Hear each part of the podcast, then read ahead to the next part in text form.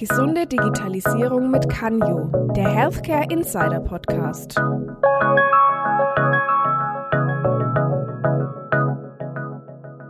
Sind heute verabredet in Berlin mit Dr. Traugott Ulrich von der Schwabe Group. Er wird sich heute mit uns über verschiedene Themen unterhalten zum Thema Digitalisierung, das Gesundheitssystem und Nachhaltigkeit. Herzlichen Dank für das Interview schon mal, dass Sie sich die Zeit genommen haben und herzlich willkommen bei Canyo. Ja, vielen Dank, dass Sie die Zeit für mich haben. Bin sehr gespannt auf das Gespräch. Ich würde erstmal starten mit ein paar Infos zu Ihnen. Vielleicht könnten Sie sich ein bisschen vorstellen zu Ihrem Hintergrund und welche Funktion Sie bei Schwabe haben. Ja, fangen wir vielleicht mal ganz mit dem letzten Aspekt an. Ich verantworte bei der Unternehmensgruppe Schwabe das Deutschlandgeschäft.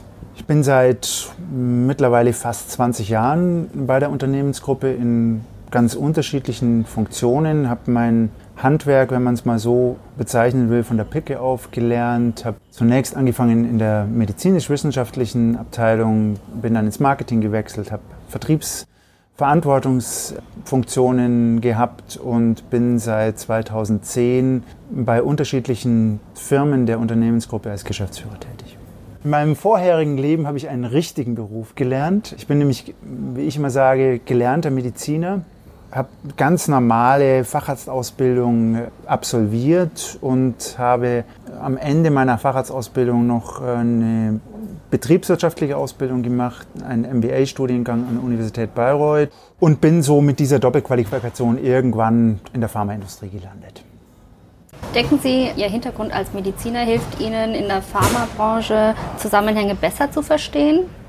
Ich würde das absolut bejahen, ohne dass ich damit all die anderen Kollegen, die auch einen ganz hervorragenden Job machen und eben nicht diese Qualifikation haben, irgendwie aburteile oder die sich irgendwie dadurch schlecht fühlen müssen. Es gibt ganz hervorragende Manager in der Pharmaindustrie, die keinen naturwissenschaftlichen Hintergrund haben. Ich persönlich glaube, dass es für mich sehr viele Dinge sehr viel einfacher macht.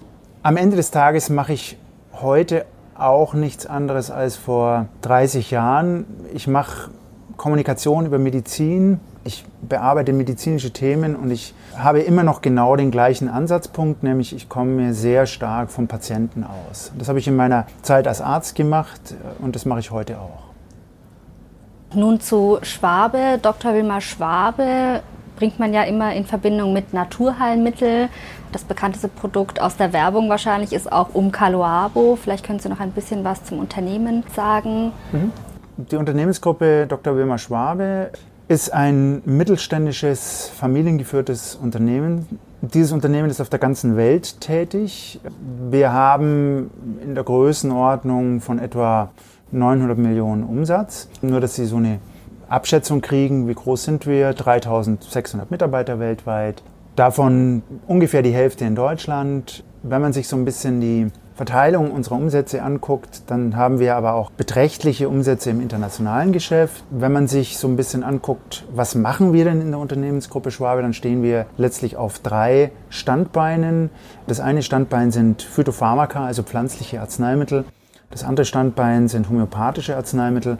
Und wir haben insbesondere in Nordamerika auch ein durchaus beträchtliches Nahrungsergänzungsmittelgeschäft.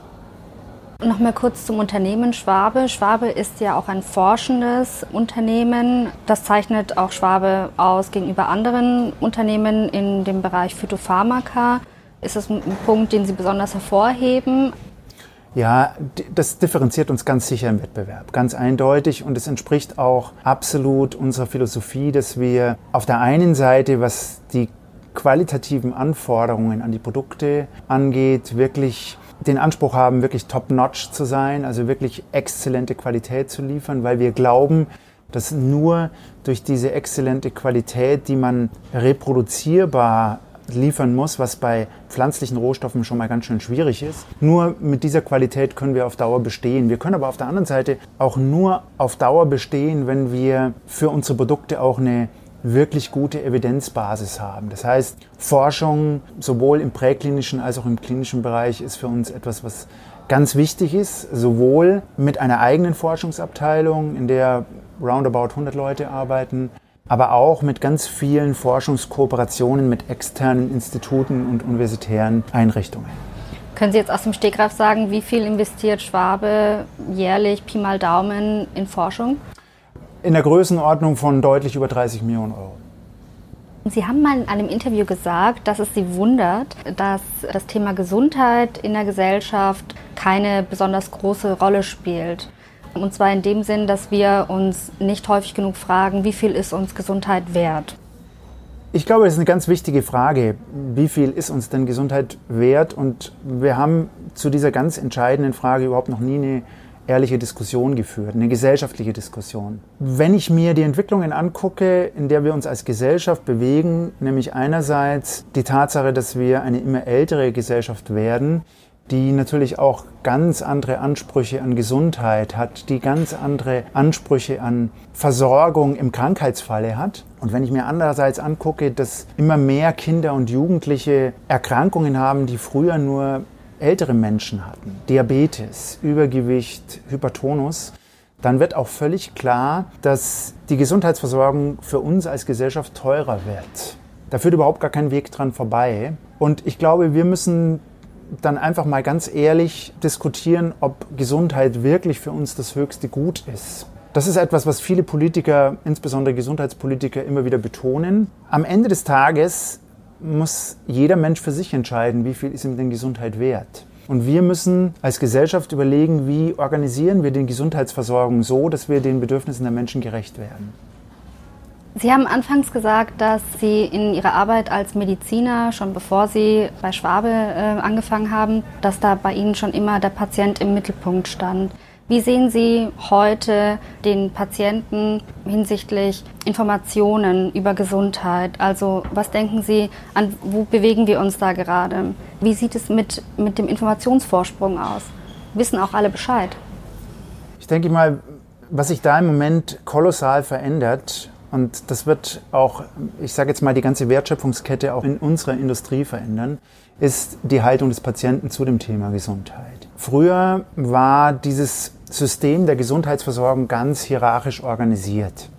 Da gab es jemand, der wusste alles und der konnte auch alles ändern. Das war der Arzt. Und dann gab es diesen Patienten, der wusste gar nichts und der war unglaublich unter Druck, weil er war krank und der hatte einen starken Leidensdruck und er hatte eine starke Einschränkung seiner Lebensqualität. Und die ganze Kommunikation ist immer nur von oben nach unten, also von demjenigen, der alles wusste und der auch alles verbessern konnte, zu demjenigen geflossen, der nichts wusste und der der arme Tropf war, weil er krank war.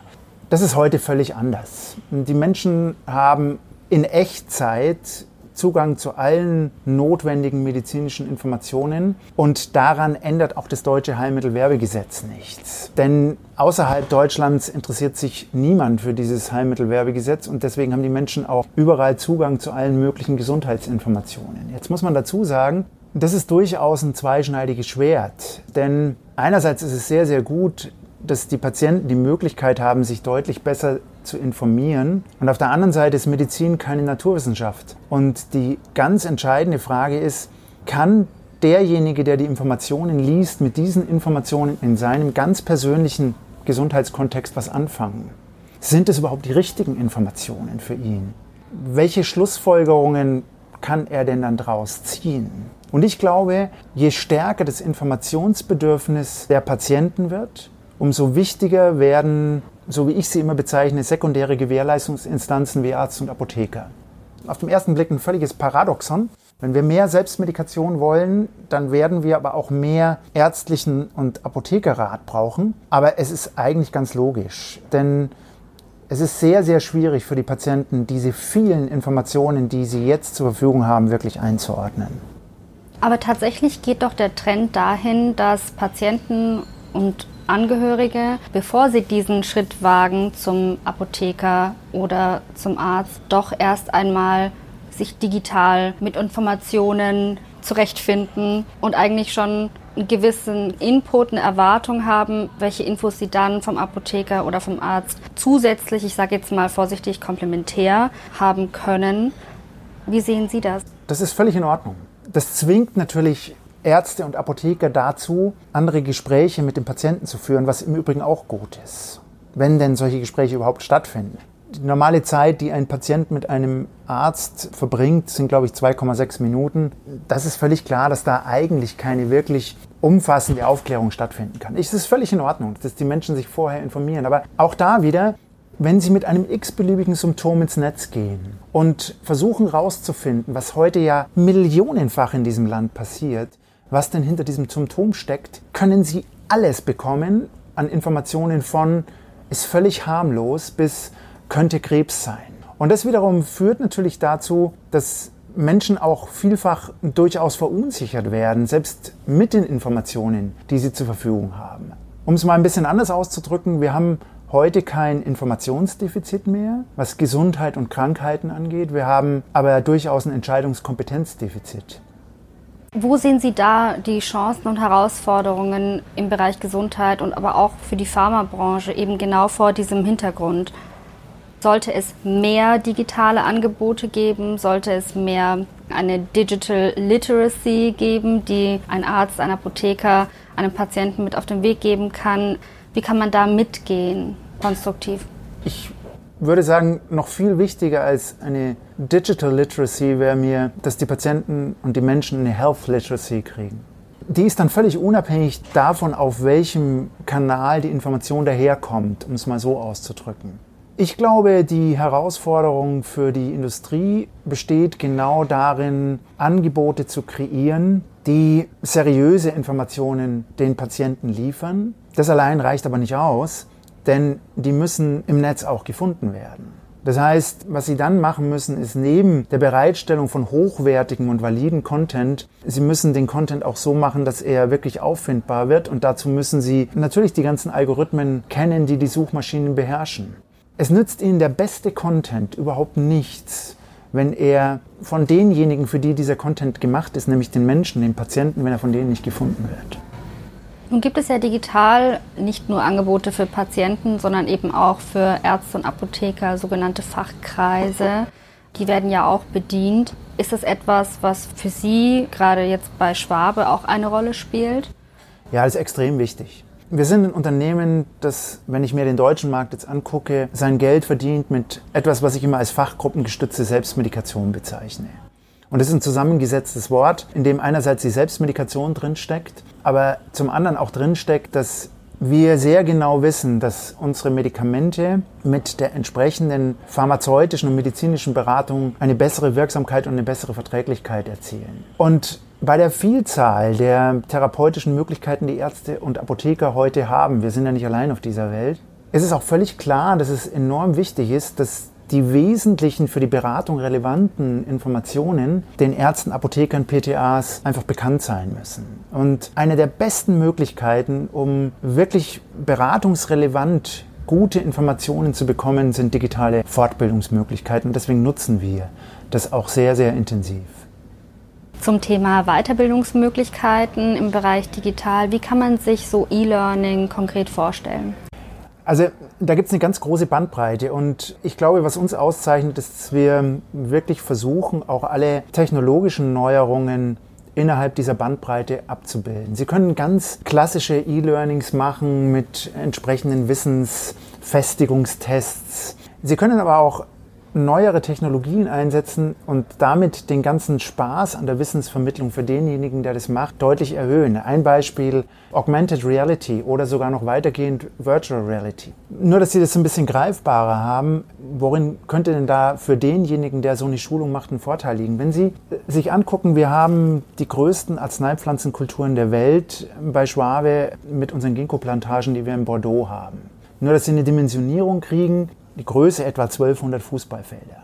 Es ist unglaublich faszinierend für Menschen, die sich mit pflanzlichen Arzneimitteln beschäftigen, einen Eindruck zu kriegen, was hinter der Produktion dieser Arzneimittel steckt. Das können Sie ganz nüchtern machen mit seitenlang zu scrollenden Textwüsten. Sie können es aber auch sehr anschaulich machen, indem Sie den Leuten eine VR-Brille aufsetzen in der Apotheke und die einfach mal über die Plantagen fliegen lassen und ihnen dort einfach zeigen, schau mal, das ist allein die Dimensionierung. Das sind Maschinen, die wir hier einsetzen, die wir selber entwickelt haben, weil es die für diese Zwecke am Weltmarkt überhaupt nicht zu kaufen gibt. Das ist der Produktionsprozess, der überhaupt mal stattfindet, bevor das pflanzliche Rohstoffmaterial, nämlich die Ginkgoblätter, bei uns dann in der eigentlichen Produktion in, in Karlsruhe landen. Und da können Sie ganz viele Dinge machen. Das macht es total spannend. Die Leute machen das sehr, sehr gerne und sie haben dann das Gefühl, ich war da ganz nah dran.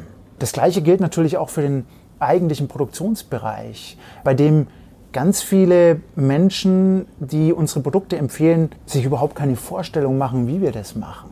Ich glaube, die haben vielfach eher so die Vorstellung, das geht dann noch ziemlich rudimentär zu. Das ist eher so, da wird in großen Töpfen, wird da irgendwas, irgendein Sud zubereitet. Wenn die dann die Möglichkeit haben, mit Virtual Reality in unsere Hightech-Produktion zu gucken, da sagen die plötzlich, äh, das habe ich mir irgendwie ganz anders vorgestellt. Und das ist dann schon ganz faszinierend, denn zum Beispiel, wenn es dann um Inhalte zur Produktion geht, wird auch völlig klar, dass es im pflanzlichen Bereich etwas nicht gibt, was es im chemisch-synthetischen Bereich ganz selbstverständlich gibt, nämlich Generika. Weil Pflanzenextrakte sehr, sehr davon abhängen, wie die ganzen Produktionsbedingungen aussehen. Und wenn ich nur Kleinigkeiten am Produktionsprozess verändere, kommt ein pharmakologisch völlig anderes Produkt raus. Welche Angebote stellen Sie bereit konkret für Fachkreise? Das können Ärzte sein, Apotheker, PTAs und so weiter, um die auch fortzubilden und auf dem neuesten Stand der Dinge zu halten? Also wir haben ein separates Fachkreisportal, in dem sich Leute mit DocCheck und der entsprechenden Qualifikation einloggen können, das sowohl Informationen für Ärzte als auch für Apotheker bereitstellt, das auch von der ganzen Didaktik der Aufbereitung mal jenseits von Möglichkeiten wie Augmented oder Virtual Reality auch in der Didaktik versucht, wirklich State of the Art zu sein, also in der Art und Weise, wie es denn aufbereitet ist. Wir haben einen speziellen Dienstleister, der nichts anderes macht, wie die ganzen Inhalte, die wir transportieren wollen, auch didaktisch so aufzubereiten, dass es sich gut lernen lässt und sich gut merken lässt, äh, weil das ist ja das A und O. Und dass dann in der Beratungssituation, in dem Augenblick, wo ich den Patienten vor mir habe, das auch wirklich abrufbar ist, was ich dort gelernt habe.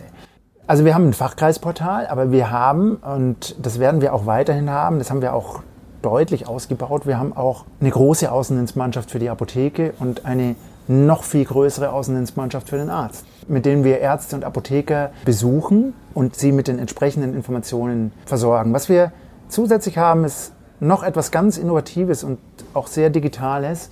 Wir haben für unsere besten Verordner einen Ansatz, der nennt sich Schwabe Premium Service. Und da kommunizieren wir mit etwa zweieinhalbtausend Ärzten, nämlich unseren besten Verordnern, über eine App mit ihrem Personal Digital Device, also mit ihrem Smartphone oder ihrem iPad oder Tablet. Und dieser Dialog wird gestaltet von einem hochspezialisierten Callcenter. In diesem Callcenter arbeiten sechs Leute, die haben eine Qualifikation wie medizinisch-wissenschaftliche Fachberater, also eine Qualifikation, die noch deutlich über den normalen Außendienstmitarbeiter hinausgeht. Und die Art der Kommunikation, die Intensität der Kommunikation, die Themen innerhalb der Kommunikation bestimmt einzig und allein der Arzt.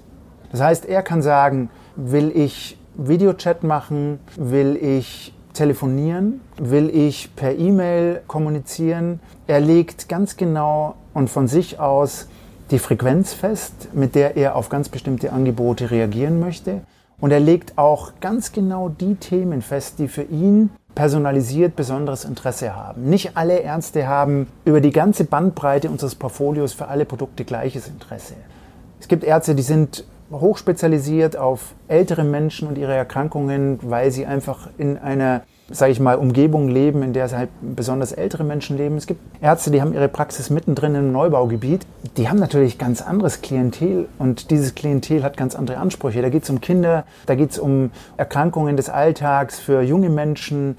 Da geht es aber häufig auch um psychische Belastungen, die diese Lebensphase für diese Menschen mit sich bringt, in der sich innerhalb von zehn Jahren alles bündelt. Man findet den Partner, man baut ein Haus, man kriegt Kinder und man will sich beruflich weiterentwickeln und alles passiert dann in 15 Jahren, was häufig dazu führt, dass, dass Menschen in der Phase einfach auch ganz genau merken, dass sie an die Grenzen ihrer Kapazitäten kommen und die haben dann ganz andere Bedürfnisse. Das heißt also, der Arzt vor Ort, der bestimmt ganz genau, welchen Premium-Service will er denn genau haben.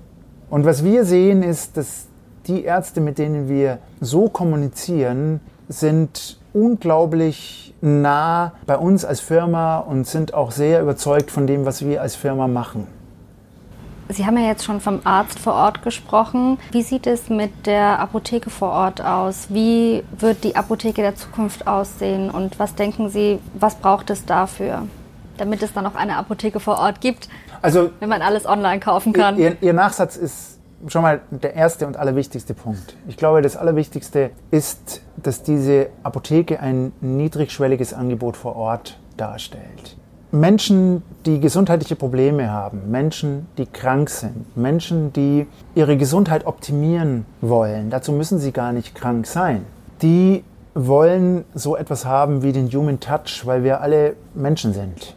Ich glaube, sie können den, den perfekten Service im Sinne von Versandhandel anbieten, er wird nicht in der Lage sein zu ersetzen, was in der persönlichen Interaktion zwischen demjenigen, der sich vor Ort auskennt und der im Zweifelsfall auch nachts für mich da ist, passiert äh, und dem, dem Patienten und dem Menschen, der ein Arzneimittel kauft oder der sich Gesundheitsprodukte kauft.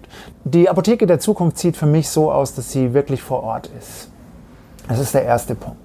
Die Apotheke der Zukunft ist für mich eine Apotheke, die sich mit ihrem Angebot extrem gut einstellt auf das, was die Menschen vor Ort wirklich brauchen.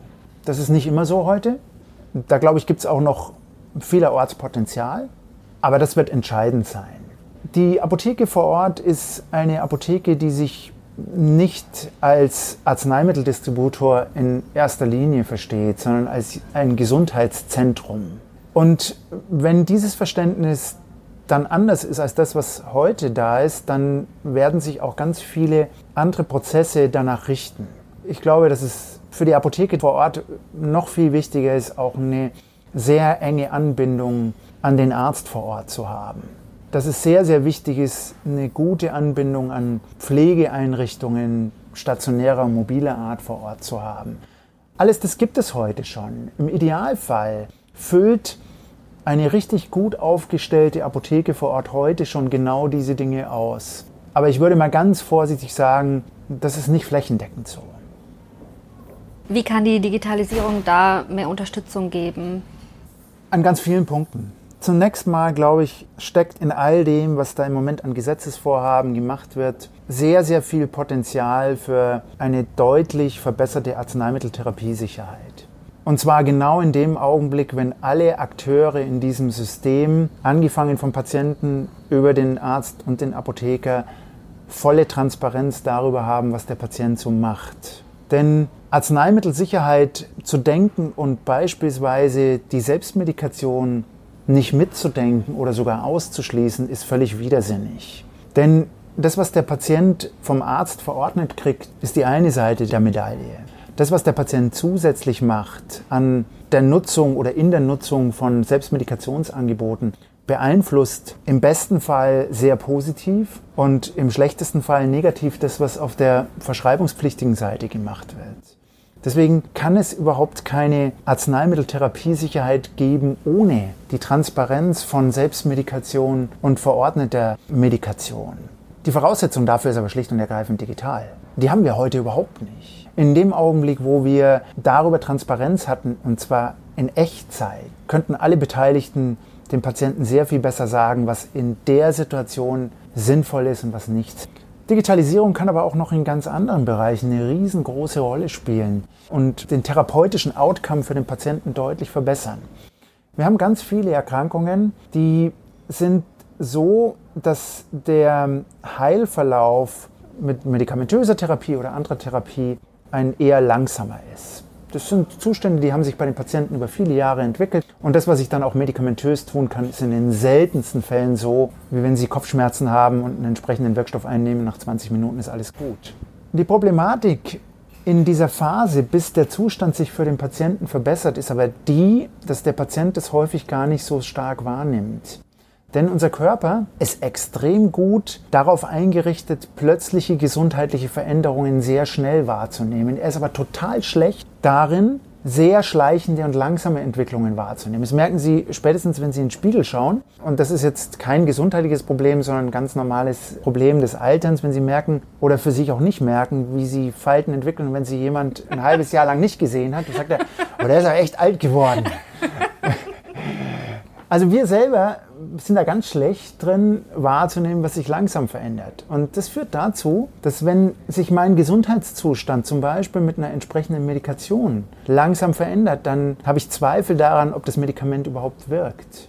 Wenn ich jetzt aber hergehe und etwas, was ich selber als Mensch mit meinen Sinnen nicht gut wahrnehmen kann, wahrnehmbar mache, mit digitalen Möglichkeiten, dann merke ich, dass was besser wird.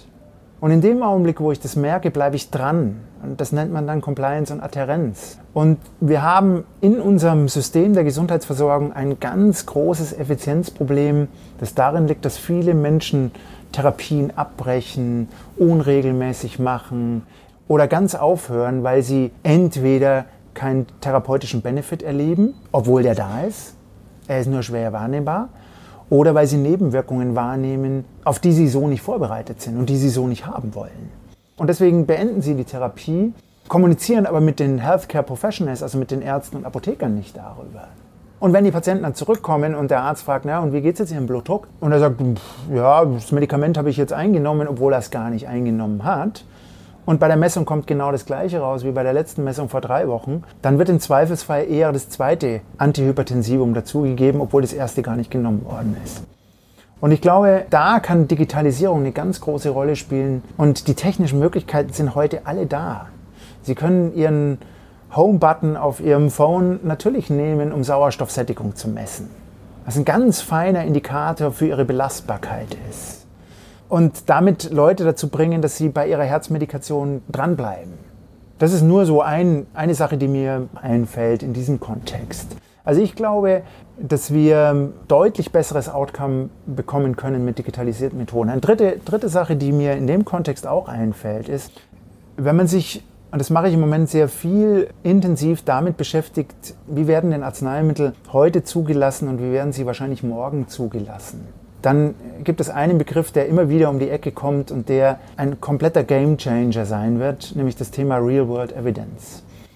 Wir werden Digitalisierung nutzen können, um viel genauer in Echtzeit an das ranzukommen, was Patienten bei der Einnahme von Arzneimitteln wirklich erleben, im positiven wie im negativen Sinn. Also im Sinne der Wirkung wie im Sinne von unerwünschten Arzneimittelwirkungen. Das wird ganz viele der Zulassungsverfahren und Kriterien auf den Kopf stellen. Denn es wird in Zukunft so sein, dass, und das sehen Sie ja jetzt auch an diesem digitalen Versorgungsgesetz, das Herr Spahn da im Moment gerade versucht durchzupeitschen, wir werden in eine Situation kommen, in der auch digitale Gesundheitsanwendungen erstmal zugelassen werden. Und in der Anwendung wird sich zeigen, anhand der Daten, die erhoben werden, ob das wirklich sinnvoll ist, für den Einzelnen und sinnvoll ist für die Allgemeinheit. Und in dem Augenblick, wo dann sich herausstellt, ja, das ist sinnvoll, wird es auch weiterhin eine Erstattung geben.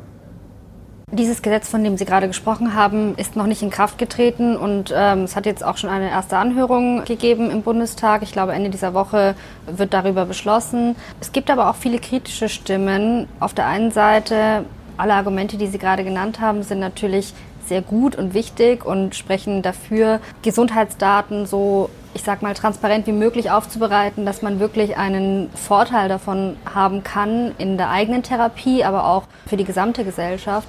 Aber es gibt eben viel Kritik, weil es hängt dann doch zusammen mit Fragen, die den Datenschutz betreffen. Möchte ein Patient, dass seine Daten aufgenommen werden? Es ist ja vielen Menschen nicht recht, dass man weiß, welche Krankheiten sie haben. Und also, ich glaube, das Vertrauen, also es ist auch eine Frage des Vertrauens. Hat man Vertrauen darüber, wo die Daten hinlaufen, die dann nicht zum eigenen Nachteil gereichen? Also ich glaube, Sie machen da ganz genau den entscheidenden Punkt auf. Das Thema Datensicherheit ist das entscheidende Thema für die Akzeptanz von, ich sage jetzt mal, E-Health, wenn wir es mal so nennen wollen.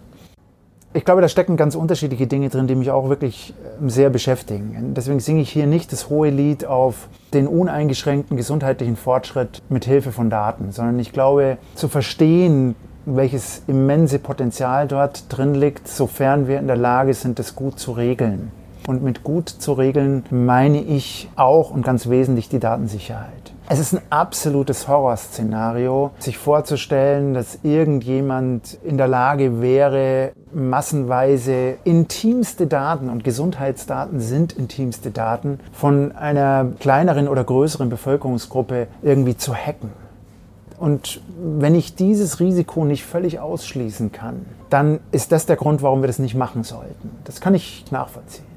Es wird so ein bisschen konterkariert mit der Sorglosigkeit, mit der Menschen in ganz anderen Bereichen auch ganz intime Daten von sich preisgeben. Und deswegen glaube ich, brauchen wir vielleicht ausgehend an dem Beispiel Gesundheit eine sehr viel höhere Sensibilität in der Bevölkerung. Wie viele Daten möchte ich denn unter welchen Sicherungsmaßnahmen von mir preisgeben? Wir haben uns ja gerade über die digitale Transformation unterhalten. Digitalisierung hin oder her. Ist das etwas Nachhaltiges? Ist das ein Trend? Geht das vorbei? Wem nützt das am Ende des Tages? Ich fange mal so an. Digitalisierung geht genauso wenig weg wie das Internet. Es gibt ja immer noch Leute, die meinen, irgendwann geht das Internet auch wieder weg. Das wird sicher nicht passieren. Inwieweit eine digitale Transformation der Gesundheitsversorgung oder auch eine digitale Transformation eines Unternehmens nachhaltig Sinn macht, wird wesentlich davon abhängen, welche Zielsetzung dahinter steckt. Für mich ist Digitalisierung in dem Unternehmen, für das ich verantwortlich bin, kein Selbstzweck, sondern Digitalisierung ist für mich die Rakete, die mich auf einen Mond bringt, der Patientenzentrierung heißt. Das heißt, Digitalisierung bietet mir Möglichkeiten, viel, viel näher an den Patienten ranzukommen, an die Dinge ranzukommen, die er bei der Einnahme mit unseren Gesundheitsangeboten erlebt, um daraus einfach zu lernen. Und deswegen muss ich sagen, ich schäme mich nicht zu sagen, dass ich keinen digitalen Masterplan habe für die Transformation unseres Unternehmens, sondern wir versuchen, digitale Transformation in unserem Unternehmen entlang der Wertschöpfungskette zu machen. Wir gucken uns sehr, sehr genau die Touchpoints an, die unsere Kunden mit uns haben und überlegen, an welchen der Touchpoints wir durch die Digitalisierung dieses Touchpoints näher an den Kunden oder an den Patienten rankommen. Das wiederum verändert sukzessive die Art und Weise, wie wir unser Geschäft machen. Das hat aber den riesengroßen Vorteil auch für unsere Mitarbeiter und ich glaube, die darf man bei diesem ganzen Thema auch gar nicht vergessen, dass sie verstehen, was digitale Transformation wirklich bedeutet. Es ist nicht irgendwie ein ganz tolles Voodoo-Ding und irgendwas völlig Abstraktes, sondern es ist was sehr, sehr Konkretes. Und mit jedem einzelnen kleinen Projekt, das wir umsetzen und das digitalisierte Prozesse beinhaltet, die uns näher an den Patienten ranbringen, umso besser wird das Verständnis unserer Mitarbeiter. Und das ist, glaube ich, auch ein ganz wichtiger Punkt, denn das Geschäft mache ich ja nicht alleine, sondern bestenfalls wie so ein Dirigent, in dem ich einfach eine ganz große Mannschaft orchestriere. Wunderbar, das war ein sehr gutes Schlusswort. Vielen herzlichen Dank für dieses sehr, sehr interessante Gespräch mit allerlei Insights von einem Branchenexperten. Danke ja, Ihnen vielmals. Sehr gerne.